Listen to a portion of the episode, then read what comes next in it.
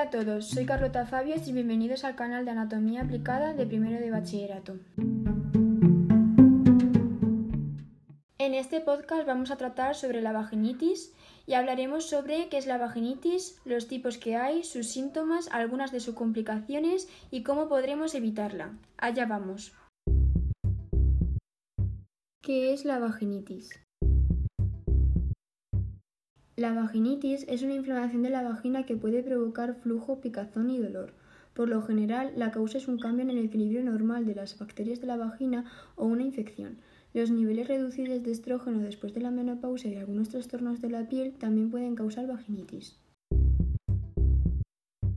Los tipos más comunes de vaginitis. Vaginosis bacteriana, que se produce como resultado de un cambio en las bacterias que se encuentran normalmente en la vagina y un crecimiento excesivo de otros organismos. Candidosis vaginal, por lo general causada por un hongo que se encuentra naturalmente en la vagina. Tricomoniasis, provocada por un parásito y comúnmente transmitida a través de las relaciones sexuales. Síntomas. Los signos y síntomas de la vaginitis pueden incluir cambios en el color, el olor o la cantidad del flujo vaginal, picazón o irritación vaginal, dolor durante las relaciones sexuales, dolor al orinar y sangrado leve o manchado vaginales. En la vaginosis bacteriana podrías tener un flujo de color blanco grisáceo y olor desagradable. El olor podría ser más notorio después de tener relaciones sexuales. En la candidosis vaginal el síntoma principal es la picazón, pero podrías tener un flujo espeso de color blanco. Una infección llamada tricomoniasis puede causar un flujo amarillo verdoso, a veces de aspecto espumoso. ¿Cuándo debes consultar con el médico? Consulta con el médico si experimentas malestar inusual en la vagina, especialmente si tienes olor desagradable, flujo o picazón vaginal. Nunca tuviste una infección vaginal. Si consultas con el médico puedes determinar la causa y aprender a identificar los signos y síntomas. Ya tuviste infecciones vaginales. Tuviste varias parejas sexuales o una pareja reciente. Podrías tener una infección de transmisión sexual.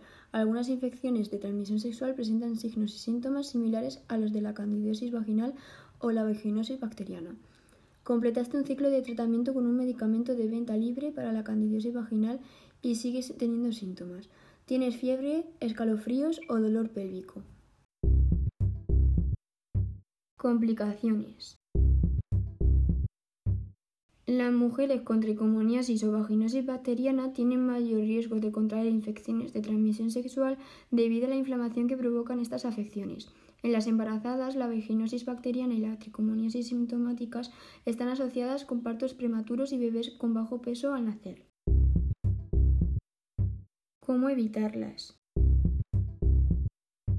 La buena higiene personal puede ayudar a impedir que vuelvan a aparecer ciertos tipos de vaginitis y puede aliviar algunos síntomas, como por ejemplo, evita las bañeras, los jacuzzis y las piscinas de hidromasajes. Evita los irritantes. Estos incluyen tampones, compresas, lavados vaginales y jabones perfumados. Enjuaga el jabón para que no quede la zona genital externa después de la ducha y secate bien la zona para evitar que se irrite. No uses jabones potentes como los que tienen acción desodorante o antibiótica, ni baños de burbujas.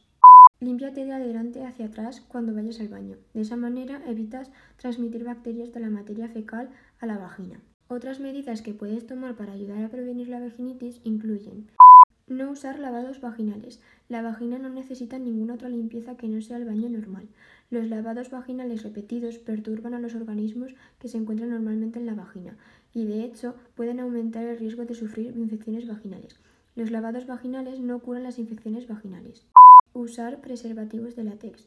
Los preservativos de látex, tanto masculinos como femeninos, pueden ayudarte a prevenir las infecciones de transmisión sexual. Y por último, puedes usar ropa interior de algodón.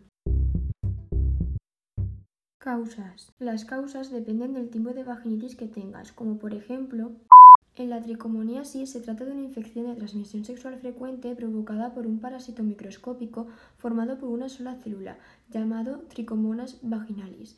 Este organismo se transmite al tener relaciones sexuales con una persona infectada. En la vaginitis no infecciosa, los aerosoles, desodorantes y lavados vaginales, jabones y detergentes perfumados y los productos espermicidas pueden causar una reacción alérgica o irritar los tejidos vulvares o vaginales. Los objetos extraños como papel, tisú o un tampón olvidado dentro de la vagina también pueden irritar los tejidos vaginales. En la atrofia vaginal, los niveles reducidos de estrógeno después de la menopausia o después de la extirpación quirúrgica de los ovarios pueden provocar el adelgazamiento de la pared vaginal, lo que a veces causa irritación, ardor o resequedad de los tejidos vaginales. En la candidosis vaginal se produce cuando hay un crecimiento excesivo de un hongo, por lo general C. albicans, dentro de la vagina. Este hongo también provoca infecciones en otras áreas húmedas del cuerpo, como la boca, los pliegues de la piel y debajo de las uñas. Este hongo también puede causar dermatitis del pañal. Y por último, en la vaginosis bacteriana, que es la más frecuente, aparece cuando las bacterias que se encuentran normalmente en la vagina sufren cambios y se produce un crecimiento excesivo de uno o de varios organismos. Por lo general, las bacterias que normalmente se encuentran en la vagina se ven superadas en número por otras bacterias dentro de la vagina. Si la cantidad de bacterias anaerobias aumenta en exceso, se altera el equilibrio y lo que causa la es la vaginosis bacteriana. Este tipo de vaginitis parece estar vinculado con las relaciones sexuales, en especial si tienes varias parejas sexuales o una pareja nueva, pero también lo tienen mujeres que no son sexualmente activas.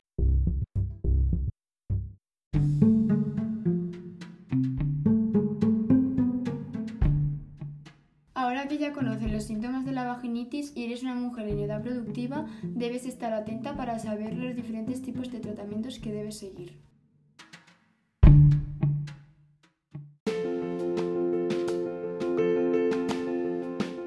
Y hasta aquí el podcast de hoy. Espero que os haya gustado y gracias por escucharlo.